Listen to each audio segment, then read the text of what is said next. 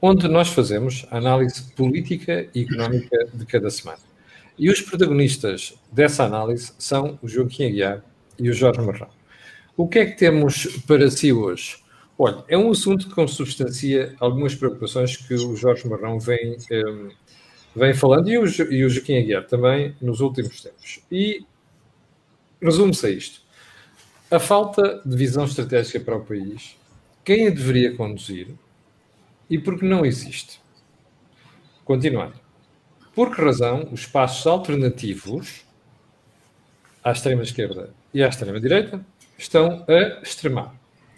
E, para terminar, qual a origem da mansidão, entre aspas, portuguesa perante os seus problemas? Olha, eu confesso que não tinha lido a última parte, mas esta última parte da mansidão uh, é o tema do meu artigo para o Jornal de Negócios da Manhã. Antes de ir ao Joaquim, como sempre faz o mestre de cerimónias a abrir a análise semanal, Vou só recordar que a Cor do Dinheiro tem uma parceria com a Prozis e, portanto, uh, que só me responsabiliza a mim e que este programa, o Think Tank, tem ainda ajuda à produção do grupo Sendis Alidata, que faz software de gestão de energia. Joaquim, que problema é este? Esta falta de visão estratégica? Quem devia conduzir o país não, não conduz? E porquê é que estes passos alternativos estão a extremar? Camilo, a, a visão estratégica pode resultar dos problemas que é preciso resolver ou pode resultar dos concorrentes que é preciso ou derrotar ou convencer a aliarem-se. Na perspectiva dos problemas, nós estamos numa fase de indefinição. Caímos no abismo de uma descontinuidade provocado por uma crise sanitária e também agravado por duas décadas de estagnação na economia, mas, simultaneamente, do ponto de vista dos concorrentes para a produção dessa visão estratégica, aquilo que encontramos é uma passeata ao domingo na praça à volta da estátua. Isto é, ninguém sai do sítio. Em círculos. E ninguém consegue apresentar uma via de saída para essa circularidade na praça. Ó Joaquim, eu não gosto, nunca gosto de interromper no início das suas explicações, mas um, há dias um espectador, porque não é a primeira vez que o, juiz, que o Joaquim chama a atenção para isto, um espectador dizia assim: Você há de perguntar ao doutor Joaquim Aguiar se isto tem a ver com esta, eh, este problema criado pela pandemia, ou se isto já é o reflexo de escolhas muitíssimo erradas que o país fez nas últimas duas décadas. E eu, quando respondi, ele contrapôs com uma coisa que me parece muito interessante. Diz assim: Pois, mas se fosse assim como você está a dizer, nós teríamos reagido, ou melhor, saltado agora da fase mais uh, aguda da, da pandemia, com um crescimento económico completamente diferente. Há lá a Irlanda, há lá a Polónia, há a República Checa. Ele não deixa de ter alguma razão quanto a isto. Ou não tem? Oh, oh, Camilo, o, o problema é qual foi a praça que o destino nos reservou para nós andarmos à volta. Ora, de facto, o destino, que é o autor da crise sanitária com a peste, é também o destino aquele que nos obriga a pagar os erros cometidos no passado. Ora, esses erros cometidos no passado eh, e que nós agora atiramos para as questões judiciais são, de facto, erros de incompetentes políticos. Isto é, antes de serem criminosos, e isso é o que os tribunais podem tratar. Eles foram de facto incompetentes políticos porque quiseram fazer coisas, muitas vezes para lucro pessoal, mas quiseram fazer coisas que eram insustentáveis e impossíveis. Ora, são esses erros políticos que explicam as duas décadas de estagnação e que têm agora uma ilustração imediata que é a catástrofe da TAP. mais do pessoal de terra da TAP, que agora se chama Ground Force. Ora, essa ilustração devia nos alertar para todos os outros casos que aconteceram durante estas duas décadas e que ficaram sem explicação convincente. Isso significa que as tais famílias que andam à volta na praça, uh, em torno da estátua, e não conseguem sair do sítio, são constituídas por todos esses incompetentes políticos que provocaram essas séries de erros. Quando se pretende que, perante uma crise nova, se vá perguntar a esses incompetentes políticos como é que se sai daí, é evidente que a resposta que vamos ter é continuar na praça à volta da estátua. Isto quer dizer que é a sociedade que tem de reagir? Não, isto quer dizer que é a evolução dos problemas que vai ter que nos encaminhar para a estratégia que nos permita sair da praça onde nós estamos confinados. Ó oh, Joaquim, agora imagine que numa das casas à volta da praça ou num torreão está o guarda-mor do reino que dá pelo nome de Marcelo Rebelo de Souza. Esse guarda-mor no reino não tem obrigação de apontar para onde é que nós temos que ir? Ou também Olha, já vai atrasado? Durante as duas décadas da estagnação, ou se quisermos, durante as quatro décadas, quase cinco, uh, da democracia, o, essa figura que está no pico da pirâmide e que se chama Presidente da República teve sempre um papel decisivo na criação de alternativas dentro do sistema partidário e, portanto, dentro do sistema político. Seja porque representava o que restava da componente militar do regime, seja porque interferia diretamente nos comportamentos dos dirigentes partidários, os sucessivos presidentes foram fazendo acontecer alternativa.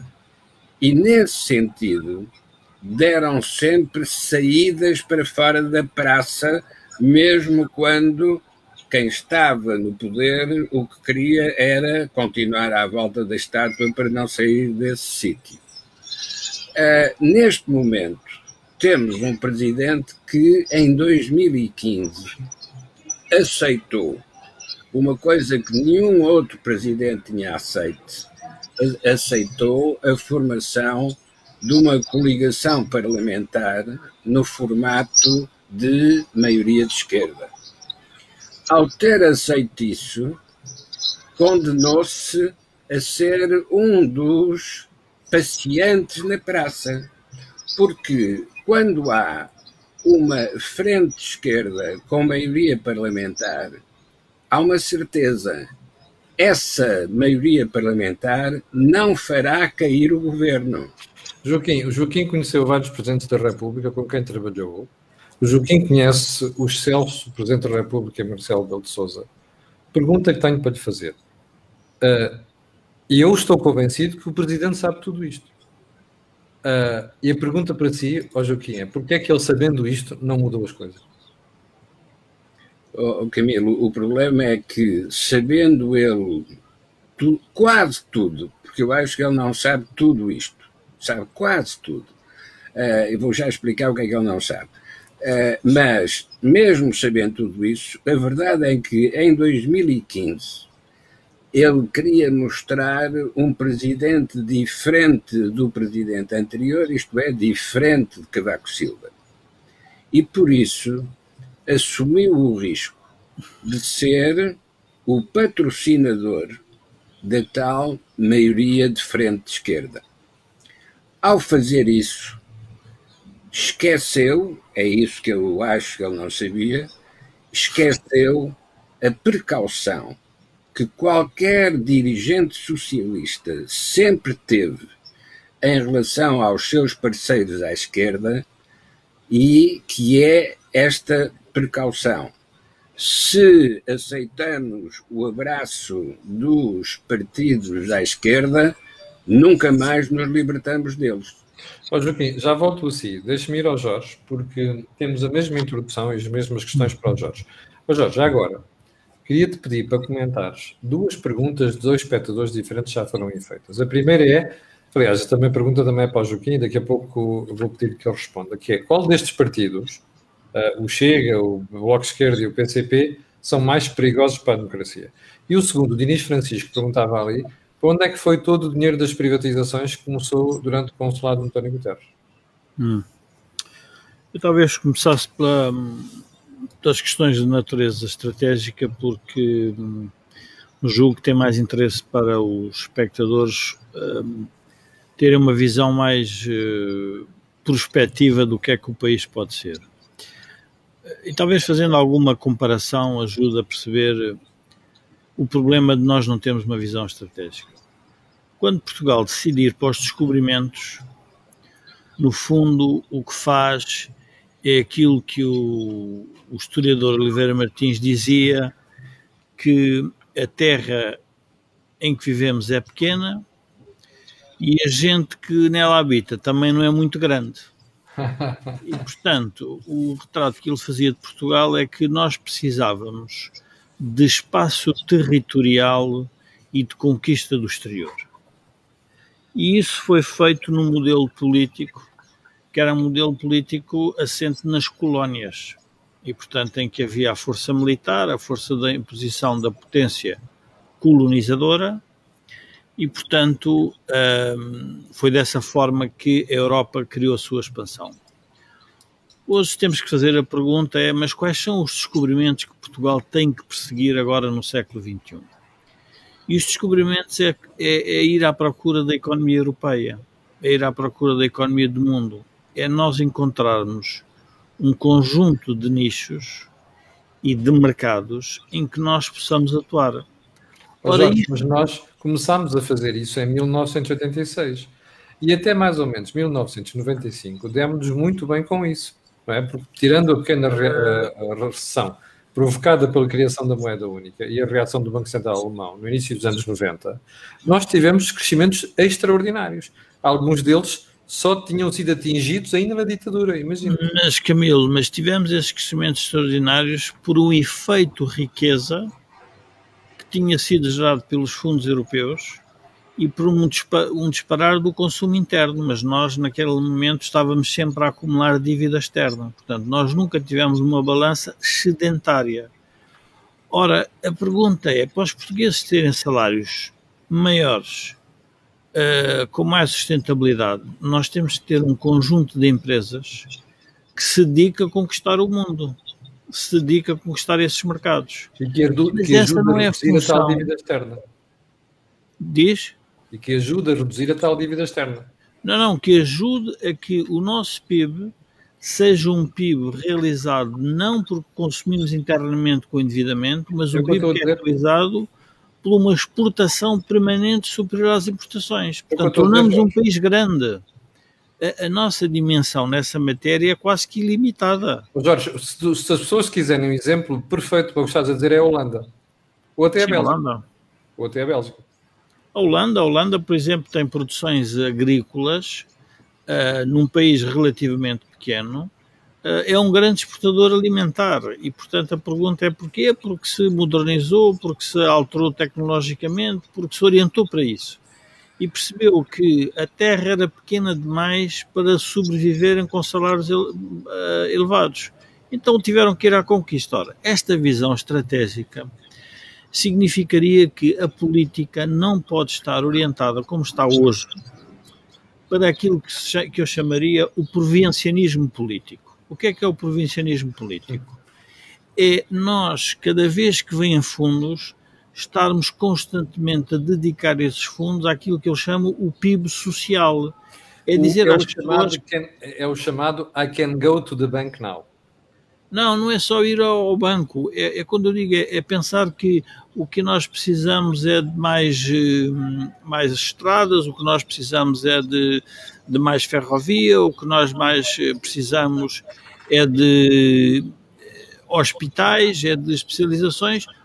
Ora, nós temos, do ponto de vista do recurso da saúde, e o Joaquim saberá muito melhor que, que eu nisso, oportunidades que poderíamos ser um país em que poderíamos captar novos, diria, turistas num bom sentido, ou seja, pessoas que vinham para Portugal para fazer uh, a sua, os seus tratamentos, como por exemplo, uh, julgo que fazem, uh, termos comparativos, uh, os irlandeses, por exemplo, têm uma, uma, uma, medicina dentária relativamente rudimentar e, portanto, vão para todo o mundo para tratar dos dentes.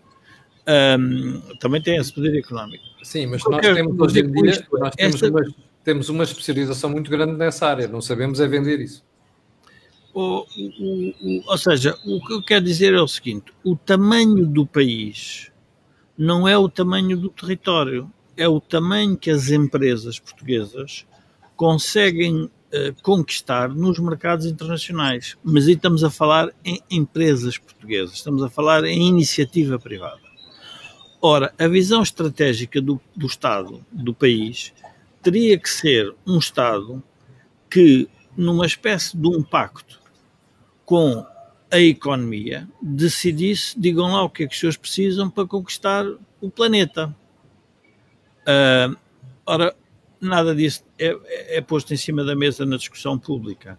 O que nós estamos a fazer é atrair algum investimento externo para fixar salários, o que é obviamente bom e para diminuir o desemprego, mas esse investimento externo continua a ter o mesmo problema que é, é um investimento cujas competências ainda pertencem ao exterior. Portanto, do ponto de vista de a balança pode equilibrar, mas nós ficamos na mesma com uma certa dependência com o exterior. Ora, esta visão estratégica do país, ela se é necessária, se ela é necessária numa empresa, é também necessária para o próprio país.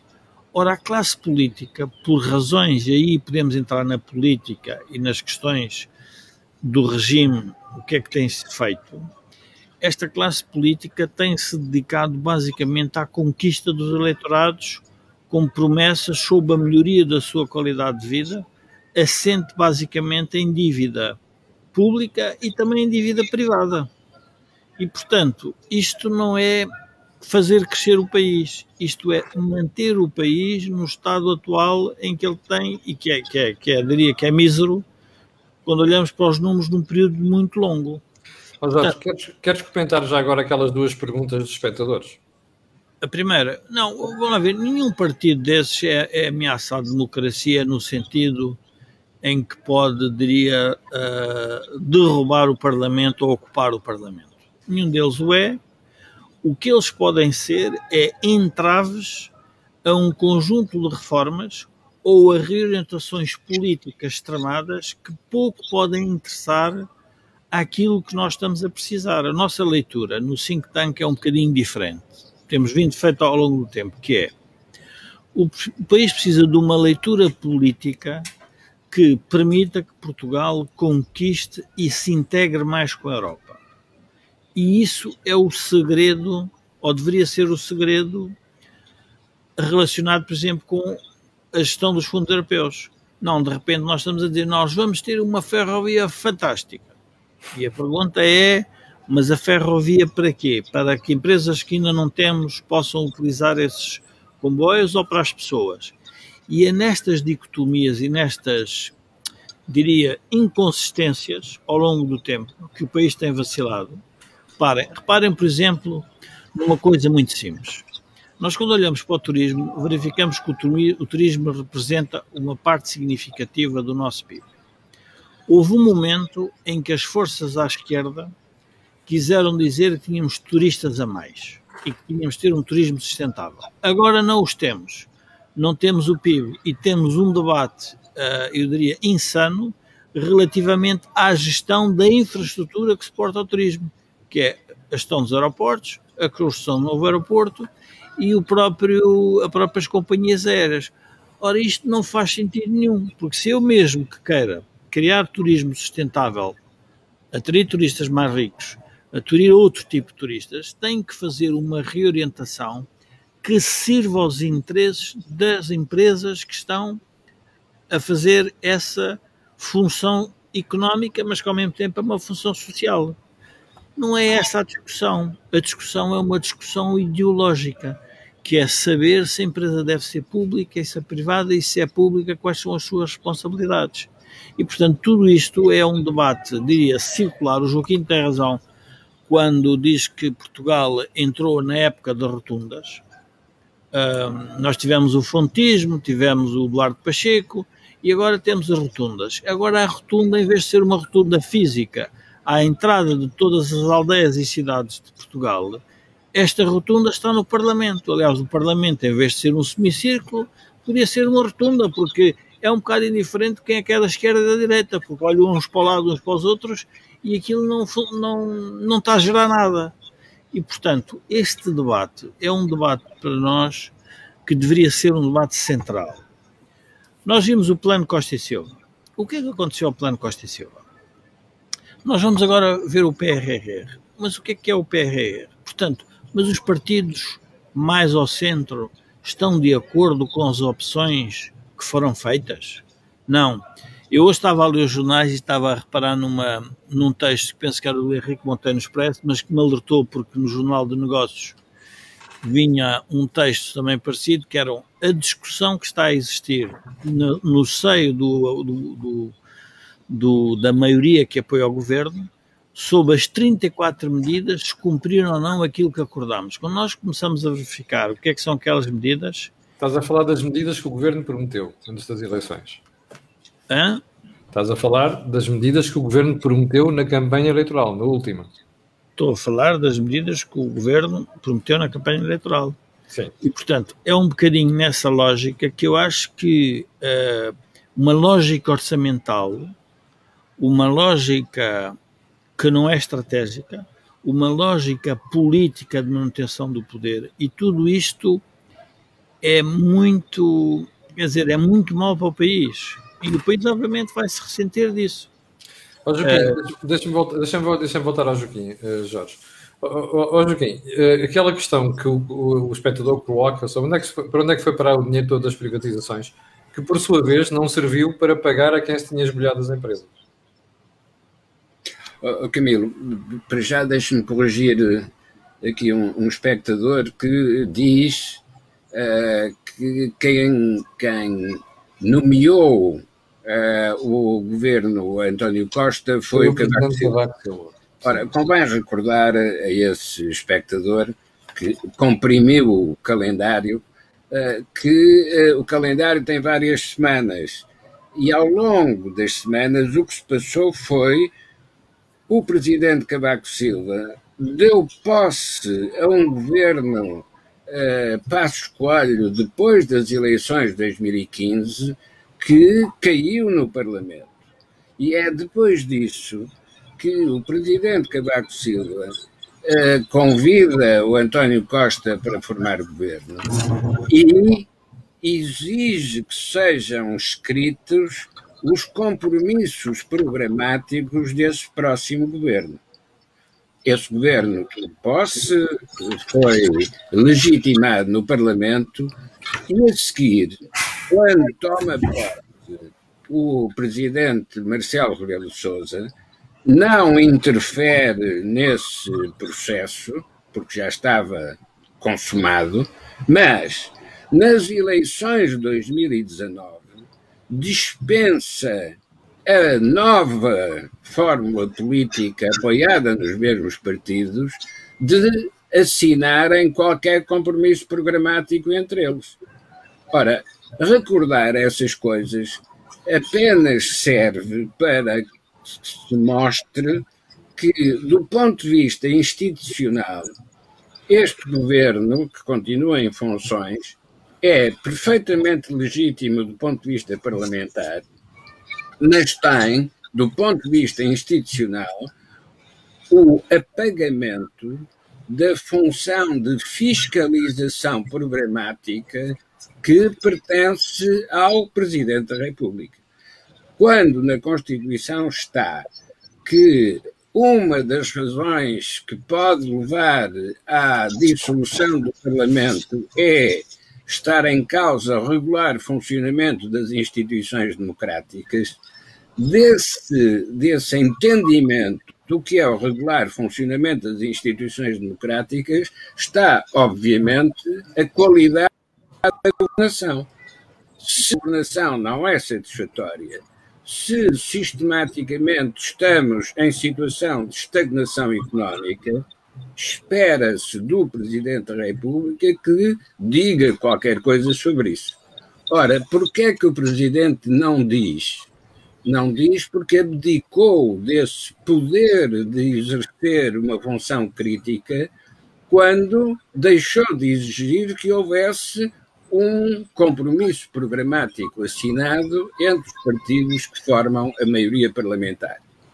Dito isto, vamos voltar ao que é a questão estratégica. Se uma maioria de esquerda está voltada para o interior é aquilo que eu há pouco designava como andar a passear na praça à volta da estátua. A estátua pode ser a Constituição, a estátua pode ser os valores de Abril, pode ser o que quiserem. Mas o problema é andar à volta dentro da praça. Como é que se sai daí? Só se sai através do exterior. Oh, Joaquim, vou voltar a apelar ao seu conhecimento, da atuação, da, seu conhecimento próximo da atuação de três presidentes da República. Um deles, Mário Soares, no primeiro mandato, foi muito afável para com o governo. No segundo mandato, desatou a zurzir. Ora, isto não era o mesmo que devia acontecer com o professor Marcelo Belo Souza, apesar de ter eh, abdicado desse direito no início da sua presidência. Não, cada presidente uh, opera e atua em função das circunstâncias do seu tempo. Uh, uma das regras, uh, um dos critérios da qualidade da função presidencial é, no primeiro mandato, tem de tratar da reeleição para o segundo mandato. E, depois de reeleito no segundo mandato, tem uma outra obrigação, é chegar ao fim desse seu segundo e último mandato, estar em condições de poder influenciar a escolha do seu sucessor. Porque isso é que define a capacidade efetiva de um dirigente político. Tratou do seu tempo de responsabilidade, mas lança o olhar para depois da sua responsabilidade. Ora, o que nós podemos dizer, quer no caso do general Ramalhianes, quer no caso do Dr. Mário Soares, é que esta última etapa da qualidade política uh, não foi vencida. Nem o general Yanes conseguiu influenciar a escolha do seu sucessor, nem o Dr. Mário Soares conseguiu influenciar a escolha do seu sucessor. Basta dizer que o sucessor de Ramalhianos foi Mário Soares e o sucessor de Mário Soares foi Cavaco Silva. Nenhum deles quereria seguramente este resultado. Mas por que é que falharam nessa fase final? Em grande razão, ou em grande medida, pela mesma razão que provoca a estagnação económica porque não tiveram a coragem para abrir para o exterior a zona de expansão da economia e da sociedade portuguesa. Oh, oh Joaquim, deixa-me deixa mudar um bocadinho a agulha disto. Nós temos aqui na, na, na, na proposta da agenda de hoje duas partes. A segunda parte fala em mansidão. Eu, queria falar sobre um tema do, do professor Marcelo, mas quando não sei se já, vai. Já vamos, Jorge. Deixa-me okay. introduzir a questão da mansidão para o Joaquim. Um, esta questão da mansidão, para mim, é um, é uma, é um enigma. Uh, aliás, há bocado, quando dizia que o artigo do Jornal de Negócios amanhã é sobre isto, é porque é esta interrogação. Uh, repare uma coisa: nós vemos as sondagens a dar um deslize ligeiro do governo. Vemos o Primeiro-Ministro em perda acelerada de popularidade, vemos o Presidente da República em perda acelerada de, eh, popularidade.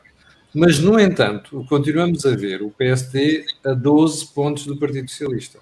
Bem, porquê que esta mansidão dos eleitores, sabendo que nas últimas semanas, para só ficarmos nas últimas semanas, nós assistimos a tantos casos que põem em causa a ética republicana e põe até em causa a seriedade e a credibilidade do governo. Basta citar os últimos dois. Um, o despejo de culpas do ministro Mato Fernandes sobre o seu motorista e também o facto de eh, Eduardo Cabrita ter ido eh, debitar sobre o relatório dos festejos do Sporting, uh, atirando as culpas para cima dos outros, quando a gente já sabe que a culpa é dele. A pergunta é esta, Joaquim. Como é que, apesar destes casos todos, nós continuamos a ter uma esmagadora maioria dos portugueses que dá o voto ao Partido Socialista? Primeira pergunta. A gente desculpa tudo a António Costa? Bom. Segunda pergunta. Um, os portugueses só realmente se mexem quando descortam salários, subsídios e prestações sociais? O que é que é isto que, que, que o que é que é esta paragem e este, este nó górdio que nós temos no sistema? Oh, oh, Camilo, se está a falar de mansos e bravos, uh, ocorreu uma ideia de que todos os toureiros têm medo dos touros mansos, porque são os que marram da forma mais inesperada e mais imprevisível. Mas também todos os toureiros têm a ajuda de uns capinhas. Os capinhas são aqueles que distraem o touro quando alguma coisa está a correr mal ao toureiro. Ora, uma das virtudes táticas do atual Primeiro-Ministro é o serviço dos capinhas. Os capinhas são aqueles que distraem a atenção do touro. Mas a política não é uma praça de touros nem uma organização de, de toureiros com capa e capinhas para ajudar nas situações difíceis. A política é uma avaliação de alternativas. E o que acontece para tornar o eleitorado manso é quando as alternativas não se afirmam com uh, suficiente nitidez. E porquê é que não se afirmam com suficiente nitidez? Porque cada partido é o seu dirigente, mais o seu aparelho, mais as suas ramificações locais, regionais. E isso significa que para um dirigente conseguir capturar eleitorado, precisa, antes de chegar aos eleitores, dominar o seu próprio aparelho partidário. O que acontece na atual fragilidade dos partidos de alternativa é que falam muito, mas não conseguem mobilizar nada. Portanto, são operadores de uh, debates televisivos, mas não conseguem mobilizar os eleitores. Então isso quer dizer que estamos tramados, Joaquim? Pois, mas isso é o problema do condenado à rotunda, ou condenado aos passeios ao domingo na praça. Anda à volta, à volta, à volta, mas não acontece nada. Agora, o que é que vai. Porque não acontece nada aqui dentro, mas acontecem muitas coisas do lado de fora. Claro. Isso é o que significa a evolução da realidade efetiva das coisas.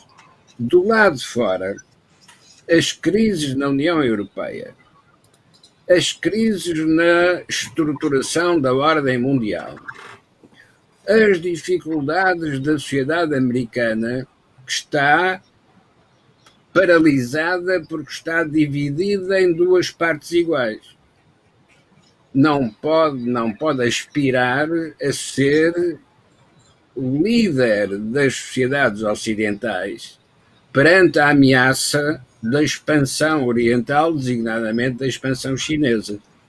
E, portanto, vão acontecer muitas perturbações imediatamente a seguir à normalização da crise sanitária, porque vai-se descobrir nessa altura o que é que foi a pirâmide de dívida que foi constituída na economia mundial e vai ter de decidir como é que se resolve essa inundação.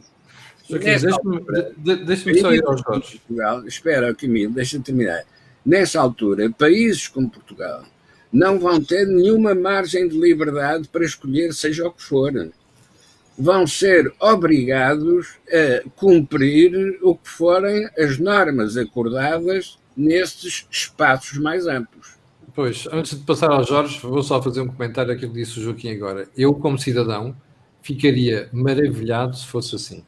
Não tenho a certeza que vai ser. Infelizmente, da última vez que nós tivemos a condicionalidade externa, nós vimos o que sucedeu. Ó Jorge, tu há bocado querias ir, antes de irmos a esta questão da mansidão, querias fazer um comentário ao que o Joaquim estava a dizer.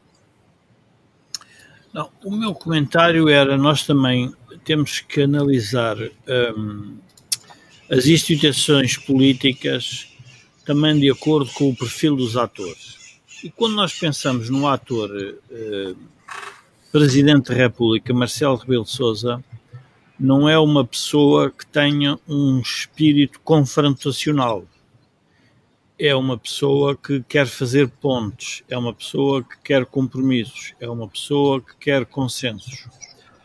Ora, o que acontece e isto é o, diria, o, não é o karma da sociedade portuguesa, é que para este momento, eu diria, a, a estrutura psicológica do próprio Presidente da República, não sei se é a mais certa ou a melhor. Porquê? Porque ele, como diz, disse agora numa entrevista, basicamente não quer que os balões encham para que não rebentem quando a bolha já é grande. Quer rebentar os balões à nascença. E isso faz com que a sociedade também tenha dificuldade em perceber qual é o problema. Porque com um rebentamento, nós percebemos que o problema é bem maior. Ora, ele não deixa que isso aconteça. E, portanto, está a fazer uma gestão uh, mediática no sentido da estabilidade do regime, quando o regime tem que ser eu diria, acicatado. Porque, e aqui temos que ser, eh, e não é demagogia política nem nada, mas o povo tem sabedoria. Ou seja, as pessoas, a pergunta que fazem é: vou mudar para quê e o que é que vou resolver? É porque a palavra da alternativa não está a passar. E, portanto, a responsabilidade aí é, obviamente, da classe política, é do povo e é dos atores, mas todos em conjunto temos uma, uma responsabilidade. Agora, o povo nessa matéria é, é, é, é sabedor, porque o que vê diz, faz a pergunta, mas então quais são as alternativas que os senhores nos querem oferecer? Ou seja, o que tu estás a dizer é o povo olha para a oposição, ouve o que a oposição diz e não está convencido dessa proposta. Não, mas o povo não compreendeu, por exemplo, ainda a mensagem que parecia uma mensagem útil ao país, que é feita pelo Dr. Rio desde que assumiu a presidência do PSD, que é, eu estou disponível para vocês fazerem as reformas que os senhores quiserem. Ora, quem, quer fazer, quem tem que fazer reformas é o PS e o PS não quer fazer as reformas. Oh, portanto... Mas por isso mesmo, eu já agora vou, vou contar pela segunda vez o que já contei hoje de manhã. Na semana passada, no almoço, eu coloquei essa questão ao Dr. Rui Rio, que é, então, mas por que insistir numa política que se dá sempre a mão ao outro lado, quando já se percebeu que o outro lado não as quer fazer. Pergunta: não era melhor ter uma alternativa com um programa próprio que não conta com aqueles, nomeadamente para revisão constitucional, que eu acho que não faz falta nenhuma neste momento, pessoalmente acho que não faz falta nenhuma. E essa proposta tinha que dizer aos eleitores assim: eu não quero depender daquele para fazer acordos. Eu tenho um projeto claro que aponta para, ao fim de cinco anos, eu recouber quatro ou cinco lugares na escala de rendimento europeu, e é isso que eu estou a prometer a si. Portanto, isto é completamente diferente do PS. E eu, para fazer isto, não preciso do Partido Socialista. Porquê é que nós não temos uma oposição capaz de passar esta mensagem clara? E temos, como aquilo que eu disse ao Dr. Rui Rio, uma metáfora, porque é que o PSD anda há três anos aos beijinhos com o Partido Socialista, quando o Partido Socialista então não quer beijar ao PC? Então vamos a um outro tema que, um tema não, ou vamos a uma, uma dimensão que pode interessar para, este, para esta nossa conversa. As capacidades de liderança não são os líderes seguirem o povo, são darem caminhos e que o povo acredite que aquele é o sentido que o país deve ter. Ora, o que é que acontece? quando o partido principal da oposição, o Dr. Rio, se predispõe, e bem, a dizer eu estou disponível para um conjunto de reformas que são úteis para o país, o PS, o facto de estar amarrados à extrema-esquerda, vai cansar o doutor Rui Rio. O doutor Rio vai perceber que é, vai se tornar inútil para o país, porque se o PS não quer fazer reformas e ele diz que, que está ali para fazer, então mas, não tem utilidade nessa função. Portanto, vai cansar. o... Sim, não, mas nós, como somos analistas, temos a obrigação de fazer esta pergunta. Não, Isto mas... já não devia ter sido apreendido pelo Dr. Rui Rio. Não é demasiado não, tarde agora? Não, o Dr. Rio já provavelmente já apreendeu. Mas também ele tem uma outra, e, e é importante, por isso é que eu digo que é importante nós percebemos as pessoas e os seus trajetos. Um, ele tem uma ideia de consistência política e do papel que é o, que é o líder da oposição, que é um papel de natureza construtiva e não um papel de natureza destrutiva e conflituante. Só que neste momento estes três atores, pela forma como se posicionar, todas as pessoas estão a ver que não vão ter utilidade. Porquê é que nós dizemos que não estão a ver utilidade? Porque, ó oh Camilo, as alternativas para o país seriam aquelas que gerassem mais rendimento para os portugueses, mais salários, mais sustentabilidade, menos dívida, melhores pensões, sustentabilidade das pensões, melhor saúde, melhor educação, tudo isso. A pergunta é: mas nós estamos a assistir a alguma coisa dessas nos últimos 20 anos? Não. Mas continuamos todos os dias, e o Joaquim tem razão, a fazer política nas televisões como se a política, do ponto de vista estratégico, fosse isso. Não é. A política não é o, o que o ministro A eh, eticamente é um irresponsável, que o ministro B eh, faz isto, que o opositor não se portou bem, que o deputado municipal disse o que não devia ter dito, nada disso. Nós estamos a falar em opções sérias para o país, como por exemplo foi a adesão à Europa, a adesão ao euro, a integração na economia de mercado, o abandonarmos as, as nacionalizações, tudo isso são opções estratégicas. A opção, e depois há um outro problema, a opção que foi feita no país nos últimos anos o PS não quer reconhecer que foi um erro do engenheiro Sócrates. Ao não fazer esse reconhecimento, está ele próprio a impedir de se, de se reinventar. Porque parece que, afinal, até estava bem, independentemente das questões de natureza pessoal e criminais que ele possa ter. Não, houve um problema ou não de políticas públicas do engenheiro Sócrates. Houve, e muito sério. Então nós temos que avaliar essas políticas e dizer, então está à altura de mudar. Ora, este é este impasse, diria, constitucional e governativo que nós estamos a viver. Ninguém está interessado em analisar isso, Jorge. Oh, oh, diz, Camilo. Ninguém está interessado em analisar isso. Ninguém está interessado. Não, não. Neste momento, reparem, o mais interessante disto é o seguinte: o país está defrontado com uma pandemia seríssima, defrontado com uma potencial crise económica seríssima e o que o país está concentrado é na discussão das medidas do Covid, é verdade, que são relevantes, mas não seriam essenciais para aquilo que é o bem-estar dos portugueses a prazo. Uh, e depois estamos a discutir as autárquicas, quantos lugares, quantas câmaras, e depois a seguir vamos discutir quem é que é o líder do Partido Socialista, quem não é o líder, e entramos nesta, eu diria que é já que o, já que o, que o Joaquim utilizou as figuras de retórica da tauromaquia, nós estamos em permanentes touradas em que o cavaleiro anda à roda do touro, mas não lhe consegue pôr um ferro. Uhum. Portanto, andamos à roda da praça, com os capinhas, e não consegue pôr um ferro. O que é que quer dizer pôr um ferro? É dizer, olha, é por aqui que isto tem que ir. Pois, Jorge, Ora, vê lá, é sobre vê lá o que é que diz, tens aí o pé na perna. e, e depois o que é que acontece? O público já se cansou, primeiro, o público já não a subia, nem vai à praça. Sim. Agora estás a é ver essa observação. É por isso, quando tu dizes a mansidão, a mansidão não é, a mansidão é muito simples. O público já não vai, não vai às urnas. Está cansado está cansado e, portanto, diz: o que é que eu vou lá fazer se aquela tourada não tem interesse nenhum? Mas estás a ver aqui a explicação de Micas Tavares, que me parece muito interessante. O grande problema é que a maioria que vai votar são reformados que acham que as suas reformas estão seguras. Falo com várias pessoas que me dizem que estão bem assim. Estás a ver? Mas, Isto é o Camilo, contentamento mas, geral do mas um dos problemas, do, uma das, uma das, vamos ver, uma da visão estratégica que o país tem que ter é como é que vai resolver a sustentabilidade das suas reformas. Uhum. Mas isso obrigaria a discutir o um modelo económico. Ora, é sobre o modelo económico que os partidos não se estão a querer entender.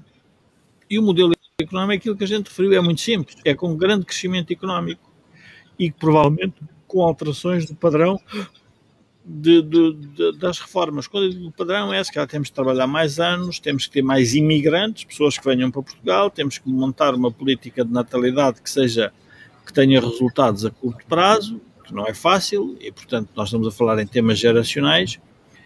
Eu fui a um programa de, de televisão que me convidaram e queriam falar sobre o envelhecimento. Eu vou dar um número e fixei nessa altura, tive que olhar para os números com calma e é importante nós percebermos isto. Em 1960, nós tínhamos 27 idosos por cada 100 jovens.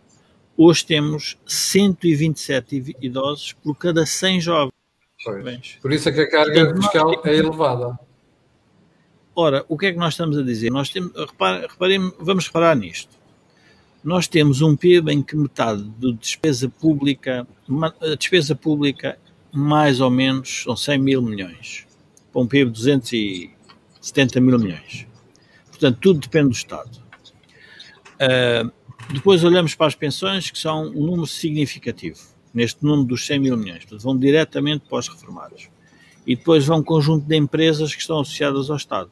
Temos 720 mil funcionários, numa população ativa de 5 milhões. Dos 720 mil, temos que juntar os que têm emprego que está relacionado com serviços e vendas para o Estado.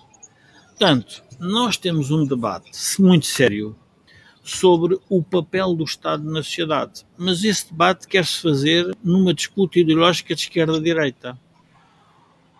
Ora, eu daria mais um conselho, se pudesse dar um conselho, era um, um conselho útil, é, que é o seguinte: já devíamos ter ultrapassado este debate, porque este debate é muito mais o debate de conquistar o mundo é muito mais interessante que o debate de esquerda-direita.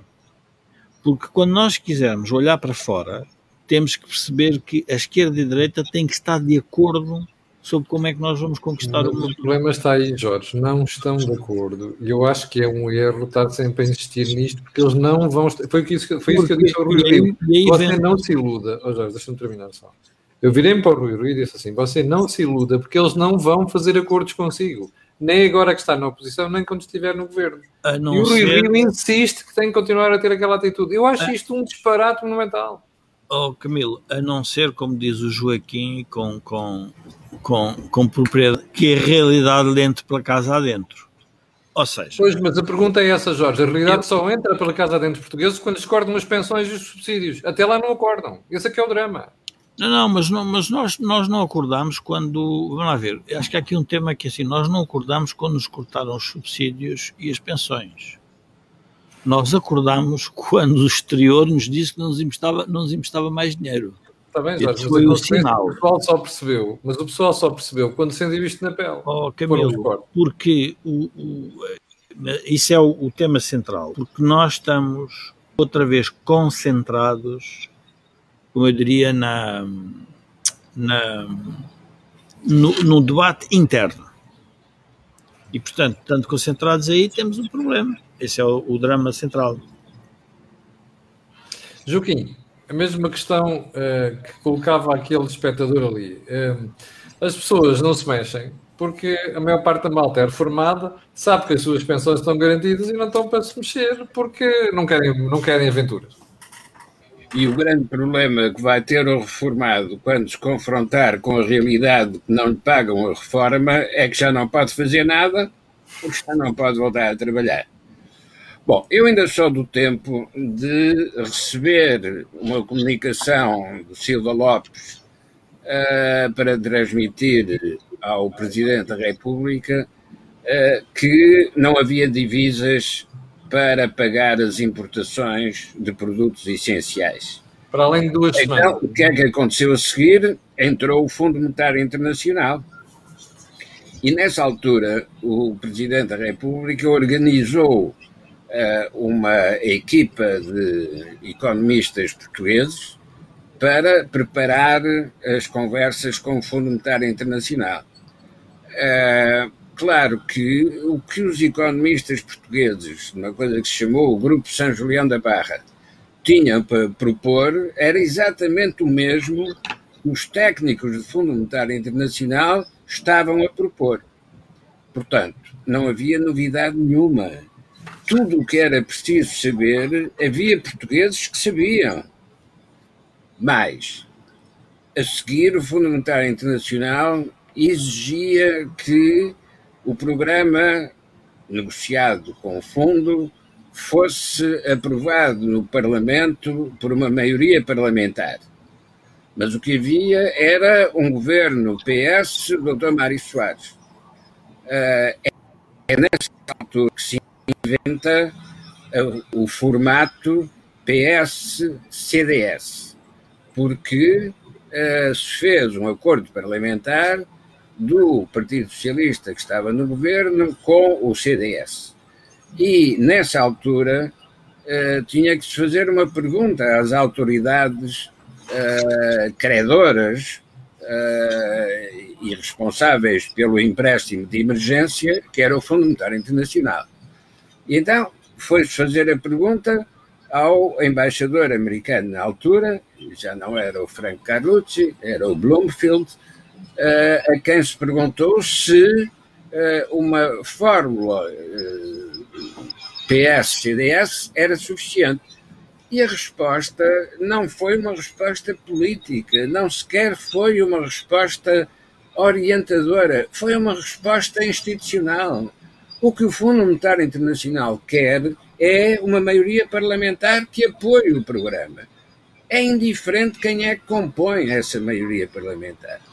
E assim se inventou o formato PS-CDS, que só se justificava para cumprir uma norma institucional. Ora, o futuro próximo vai nos transportar para esses tempos antigos. E vai nos transportar porquê?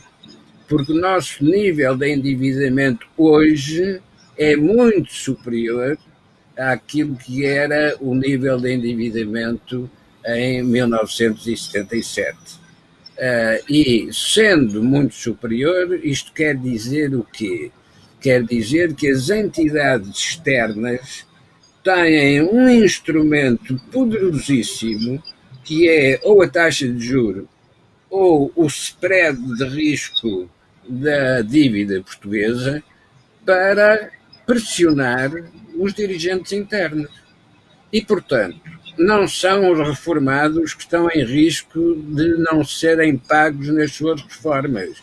É o próprio poder político português que está em risco de não ter decisão soberana perante a vulnerabilidade que ele próprio criou com o nível de dívida que tem. Ora, nesse, nessa perspectiva, voltemos à questão do presidente. Quando o Jorge Marrão dizia que a personalidade do atual presidente não é confrontacional, isto é, ele procura, ele evita o confronto e procura é a negociação, eh, eu estou de acordo com aquilo que diz o Jorge. Eh, Marcelo Rebelo de Sousa gosta de ser eh, adorado por todos os lados do sistema político. Só que também ele vai ser colocado perante uma, um desafio do destino. É que, ao chegar ao fim do segundo mandato, vai ter de perguntar o que é que fez para corrigir os erros do período anterior. E aí vai verificar que fez muito pouco para corrigir esses erros. Não é uhum. que tenha ele próprio cometido erros. Ele não teve, foi, uh, o trabalho de corrigir os erros anteriores. Quando se diz que ninguém quer discutir agora o que é que foram as ilegalidades uh, cometidas por governos no passado. Não, o problema não é discutir as ilegalidades ou levá-las a tribunal. O problema é fazer a interpretação do que é que esses erros produziram na evolução da economia e da sociedade portuguesa. Exatamente. Jorge, para o final, vou-te pedir para comentares essa pergunta que o Luís M. Batista acabou de colocar. O que acontecerá quando os juros voltarem a 4 ou 5% com uma dívida pública de 280 mil milhões de euros? Bom, não acontecerá nada de bom para o país, porque.